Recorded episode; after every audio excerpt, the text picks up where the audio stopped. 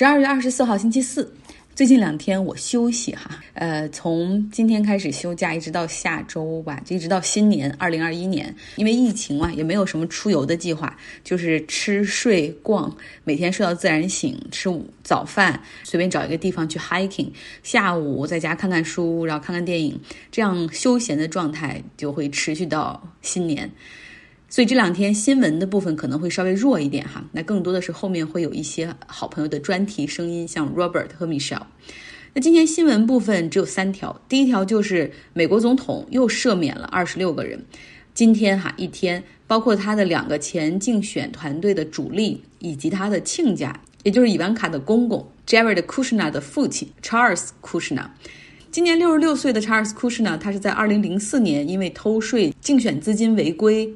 干扰证人等罪名是被判入狱，后来他就坐了十四个月的牢。其实他已经完成了服刑，但为什么还要假释呢？就是为了恢复名誉，哈，清除所有的案底。来关注疫情，COVID-19 的病毒已经变异了，一种变异是发生在英国。我们上周，我们本周之前也说了，它的传染力比传统的 COVID-19 的病毒高百分之七十。那么伦敦地区有很多人已经感染了这种变异的病毒。另外一种变异是发生在南非，我原来以为它们是一样的变异哈，但实际上，虽然它们这两种变异的病毒有很多相似之处，但是它们演变和变化的路径却完全不一样。据说南非的这款变异病毒比英国的那个感染性还要强。南非目前累积的 COVID-19 的感染者是九十五万。发现变异病毒之后，南非啊，这个变异病毒比较集中的这个省西开普敦省，他们也宣布关闭度假胜地西开普敦那边的一个海滩，防止人群聚集。那么现在是南非那边的夏天，就是很多人会去海滩去玩避度假。那么现在是要严防死守。这种南非的变异病毒呢，目前已经在伦敦发现有人感染了。今天和英国的朋友聊天儿，就是说这个疫情现在已经发展到这样了。但是英国那边，它虽然是 Tier Four，但是还是允许两个 household，就是两个来自两个不同家庭的人聚会。那通常你允许两个家庭的人聚会啊，好多人其实他们就会邀请更多的人来参加，大家都不太遵守这个所谓 Tier Four 的这样的一个要求。那么市政府出来抱怨说，警察应该管一管。你们应该加强执法，然后你威慑也好，或者真的执法也好，不管怎么样，你们可以开始抓人。但是警察局长马上就说：“我怎么管呢？首先。”我们没有搜查令，对吧？我们只能友好的敲开这个可能举行聚会的家人的房门。那可能我们一去查的话，很多人躲进不同的房间，因为没有搜搜查令，我们也不可能进到每一个房间去查每一个人他们的 ID 或者他们住在哪儿的这样的地址，所以就是没有办法去 enforcement 执法很难。他说，除非是那种大规模的派对，那么那样很好辨识哈，我我们会干预。好了，专题时间。Robert 本周给大家来讲了尤金·斯卡利亚，他是已故保守派大法官斯卡利亚的儿子。他职业生涯呢是先当律师，他的父亲是这么有名的法官哈，所以他没理由不进入法律界。他是先当律师，客户呢那个时候都是大企业，他是代表大企业去起诉政府对于劳工保护的规章制度。那他的态度不言自明了。而现在他的身份是政府官员，是美国劳工部的部长，所以可想而知啊，他的工作的主要内容实际上就是减少监管，尤其是美国劳工部下属的职业健康和安全机构 OSHA，他们在 COVID-19 的疫情中完全无视基层员工的权利和安全。四月份，芝加哥一个麦当劳餐厅员工向 OSHA 提出投诉，餐厅没有告知其他员工，一名雇员已经被检出新冠阳性。也没有要求进行自我隔离，而且后处理没有遵守社交距离规则。员工要求欧莎立即派人进行现场检查。经过两次投诉，欧莎始终没有安排检查。到五月份，又有三名员工感染病毒后，员工向芝加哥公共卫生部提出投诉，指出他们向欧莎提出的上诉没有结果。与欧莎形成鲜明对比的是，库克县巡回法院。对当地四家麦当劳门店发出了初步禁令。十月五日，哈佛人口与发展研究中心发布了一份报告，研究了为什么美国新冠肺炎的人均死亡率比德国高五倍。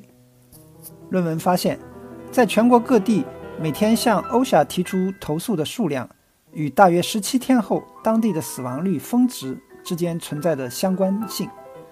调查结果表明，加强国家的安全标准以及联邦政府更有力的执法，可以减轻病毒在工作场所，进而在整个社区的传播。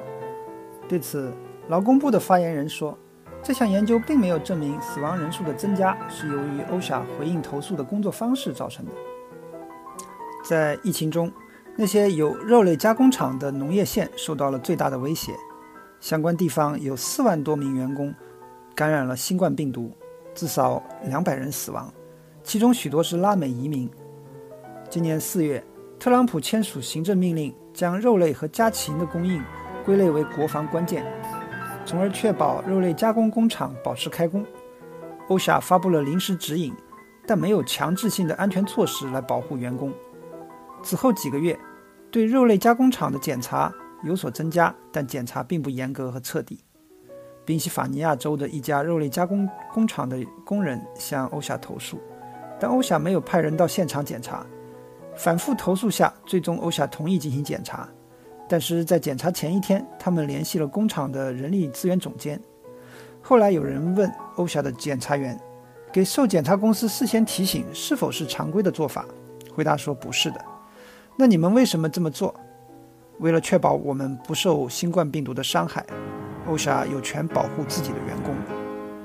很显然，那个肉类加工工厂的工人则没有这项权利。今年九月，欧莎对两家屠宰场进行了轻微的处罚。位于南达科他州的一家斯密斯菲尔德工厂，有四名员工死亡，大约一千两百人受到感染。被处以一万三千四百九十四美元的罚款。科罗拉多州的一家 JBS 工厂，八名员工死亡，数百人检测呈阳性，被罚款一万五千六百一十五美元。对于这些价值几十亿美元的大公司，这些惩罚无关痛痒。这些工人大多是有色人种，有人认为本届政府根本不关心他们。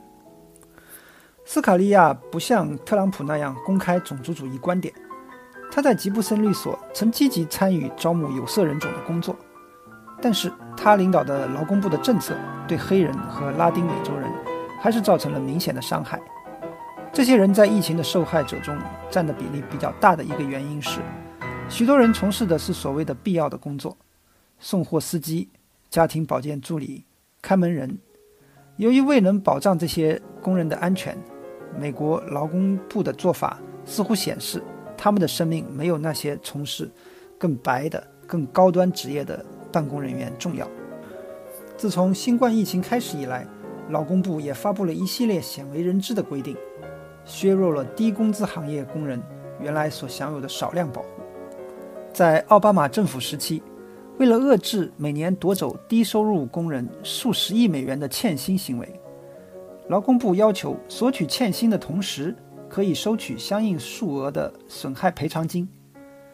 七月二十四日，劳工部的一份备忘录撤销了这项规定。劳工部还降低了工资门槛，以免除员工的加班费。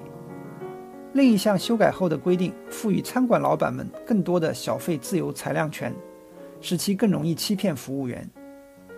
今年七月，有消息称，美国劳工部正抓紧制定一项新规定。对“独立承包商”一词的定义将更为宽泛，这类工人可以被剥夺最低工资、加班费和其他福利。这一做法也引发了道德操守方面的质疑，因为包括 Uber、Grubhub 和 DoorDash 在内的几家特别受益的公司都是吉布森律所的客户。这些公司大致相当于美国的滴滴、美团、饿了么。考虑到他自己的律师事务所一直在通过法院系统积极努力，试图减少对这些企业员工的保护，而劳工部部长却丝毫不避嫌疑，在政府部门推动限制对临时工的保护措施。美国劳工部只允许公众在三十天内对这项新规定反馈意见，而以往征求意见期一般为六十天。今年五月，在未经通知或征求意见的情况下。美国劳工部还发布一项规定，免除了某些以佣金支付的零售业工人领取加班费的权利。过去，劳工部的外勤官员在起草新的规则时发挥了不可或缺的作用。今天，他们中的许多人只是在事后才从部门的新闻稿中了解到规则的变化。尽管斯卡利亚的一些规定可能会在未来的政府中被推翻，但拨乱反正的过程可能需要几年时间，尤其是考虑到还要面对企业界在法庭上的挑战。今年八月，斯卡利亚被控滥用职权，干预了2017年劳工部的一桩诉讼。这起诉讼指控甲骨文科技公司向有色人种支付的工资过低，甲骨文涉嫌欠薪三到八亿美元。甲骨文否认有任何不当行为。近年来，该公司与白宫建立了密切的关系。公司的首席执行官萨夫拉卡茨曾在总统过渡团队任职。今年二月，甲骨文创始人兼董事长拉里·埃里森还为特朗普举办了过一次募捐活动。二零一九年秋天，在歧视案开庭之前不久，劳工部的一个律师赫罗德。得知斯卡利亚打算以一千七百万到三千八百万美元的价格解决这个案子时，他觉得这个数额太低了，于是写了一份备忘录反对。八月二十八日，他得知他被派去填补欧夏的一个空缺职位，而他几乎没有在这个机构工作的经验。之后，他向特别顾问办公室提出申诉，声称斯卡利亚出于报复将他从这个案子中调走。赫罗德过去在从违反劳动法的公司那里获得违约赔偿金方面表现得非常积极和成功，而且也曾在口头上反对斯卡利亚的一些新规定。赫罗德被调走的消息引起了一些国会议员的关注，他们致函劳工部要求进行调查。之后，赫罗德的调任被推迟九十天。九月二十二日，旧金山的一位行政法法官裁定。尽管有证据显示甲骨文公司薪酬差距悬殊，但公司没有故意歧视女性和有色人种。劳工部现在必须考虑是否对这个裁决提出上诉。今年七月，斯卡利亚访问了俄亥俄州的哥伦布市，参加了一个小组讨论，重点讨论了新的美墨加贸易协定的好处。随后，美国劳工部的网站上贴出了这个活动的照片，照片显示。除了他一个人之外，所有与会者都戴着口罩。在最近的一次支持最高法院提名艾米·巴雷特的白宫活动中，斯卡利亚也没有戴口罩。到目前为止，他的新冠肺炎检测呈阴性。他的妻子参加了那次活动，检测呈阳性。特朗普在嘲笑口罩几个月之后，最近也感染了新冠肺炎。与特朗普不同。斯卡利亚可能并不怀疑应该听从科学专家的意见，去了解病毒的性质以及如何防止其传播。然而，他却允许自己在特朗普的反科学运动中被用作道具。美国劳动力市场特别容易受到新冠疫情的影响，原因之一是，美国是唯一没有全民带薪病假的西方发达国家。今年三月，国会通过了《家庭优先冠状病毒应对法案》。对人数不足五百人的私营企业员工提供带薪病假和医疗假，做出了部分的补救。几周之后，美国劳工部颁布了一项规定，缩小了享受这些福利的资格范围。根据斯卡利亚的规定，如果雇主认为雇员不需要为他们工作，他们可以拒绝给他们带薪病假，不需要任何文件证明雇主的决定是合理的。在国会法律排除医务工作者和应急响应者的基础上，斯卡利亚的规定还扩大了医务工作者的定义，囊括了从与医院签订合同的公司到提供医疗保健指导的机构。根据检察长办公室的审计发现，这种做法超出了联邦法律给予劳工部的权利。讽刺的是，当他是一名律师时，斯卡利亚也经常指责联邦机构越权。八月三日。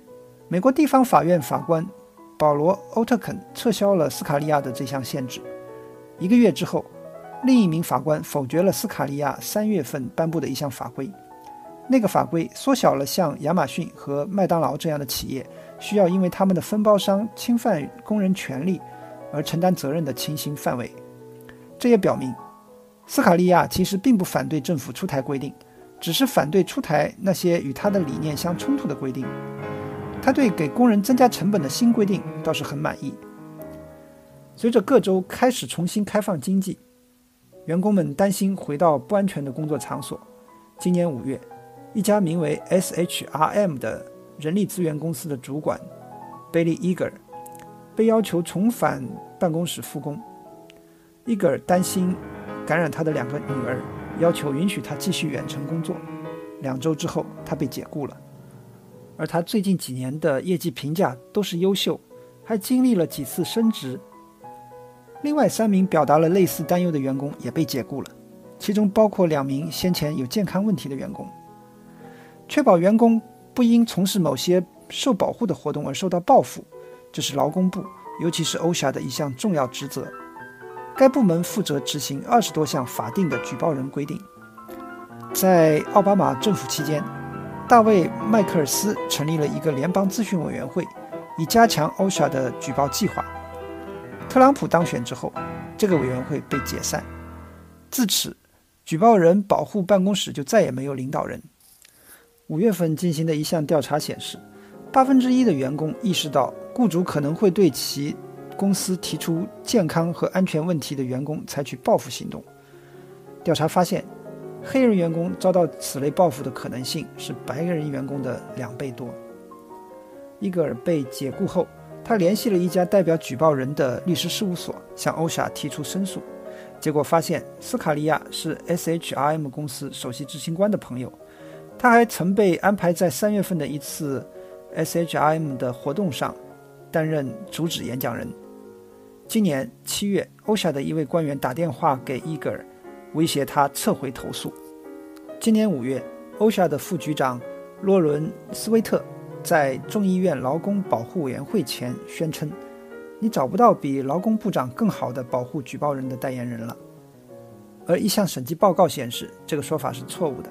尽管举报投诉在疫情期间猛增，这个机构仍然有五个检举调查员的职位空缺，限制了欧夏处理案件的能力。看来。斯卡利亚还是关心华盛顿是如何看待他作为劳工部长的履历的。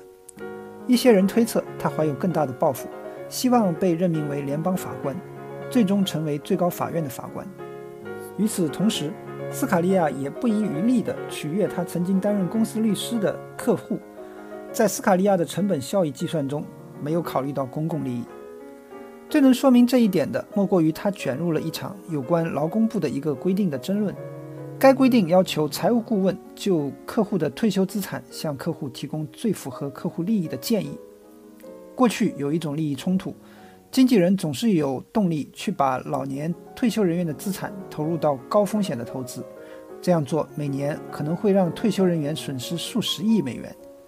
这项于2016年通过的规定，目的就是消除这种利益冲突。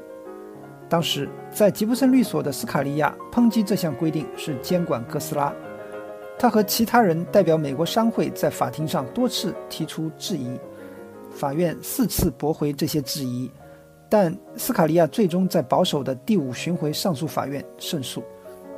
考虑到斯卡利亚在推翻这项规定中所起的作用，一些人认为他在担任劳工部长期间会回避此事，但他没有。今年六月。美国劳工部提出了一项新规定，其中充满了漏洞，这将使财务顾问们能够继续推荐为他们带来高佣金的产品，同时让退休人员面临风险。这个结果并不令美国消费者联合会投资者保护主管芭芭拉·罗帕感到意外。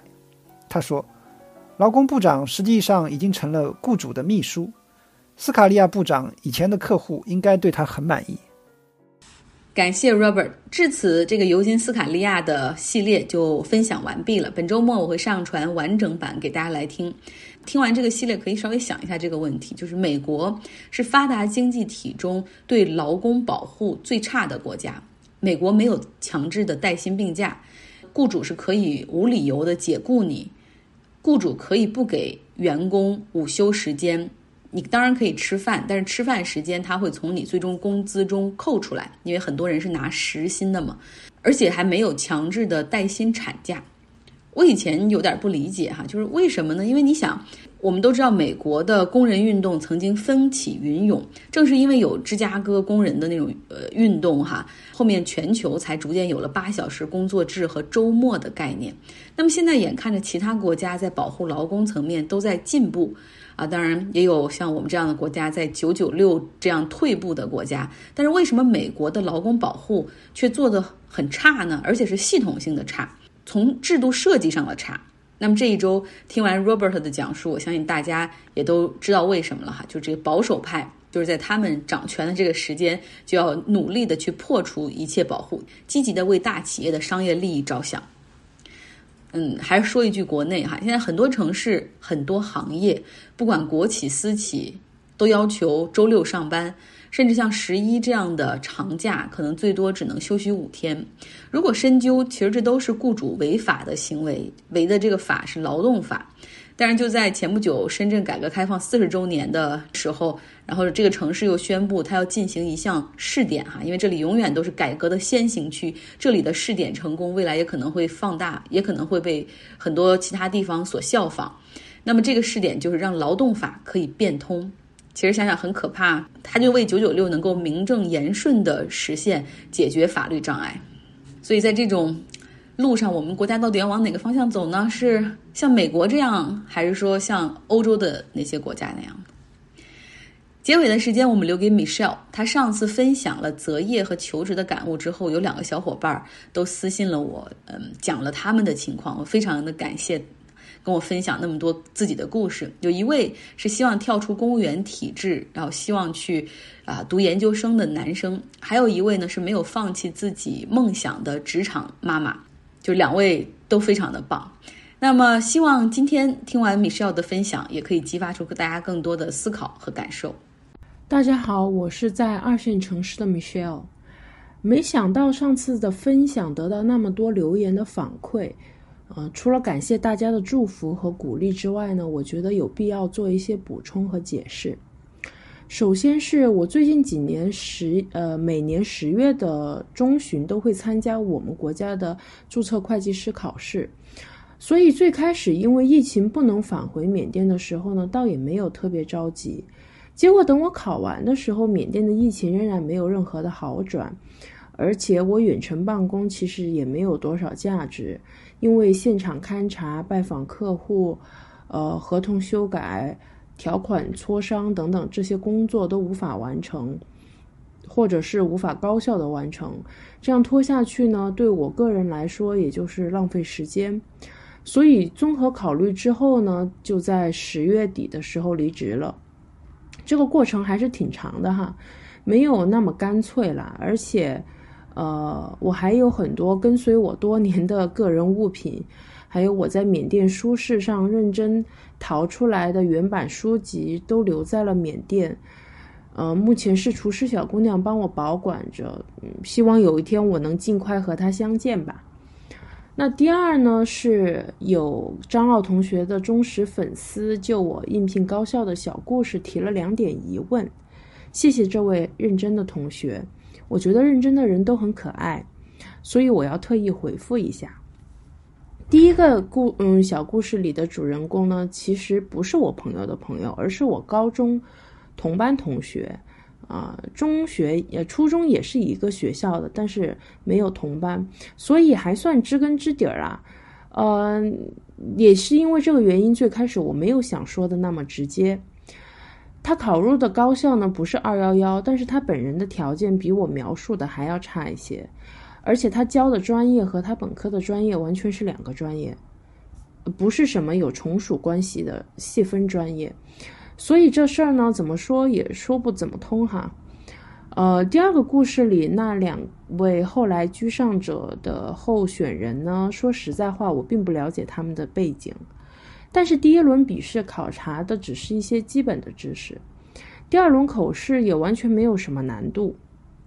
但凡有点真材实料的人，我觉得都不会考得比我差。我是一个土人，嗯，到现在出国留学的梦想还没有实现。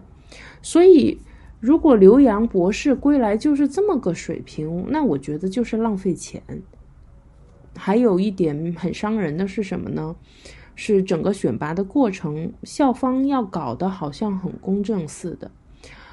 在第三轮试讲的时候呢，评委问我的第一个问题是你哪个学校的？我当时愣了一下，因为我没有想到他会问我这个。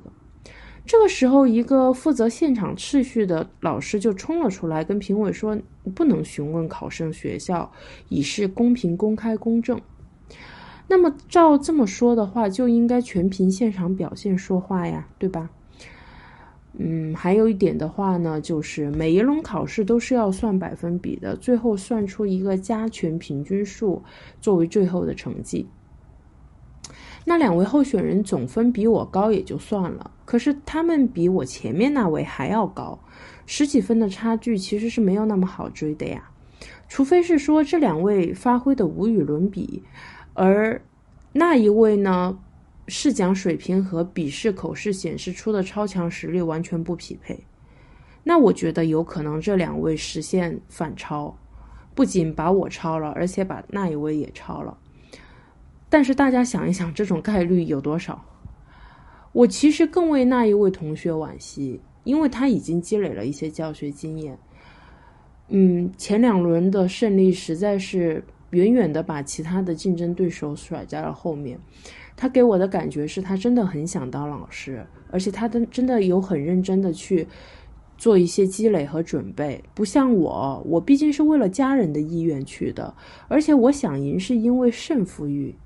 并不是因为我有为人师表的远大志向，在那之后，我经历了跌跌撞撞，有了一些人生的历练。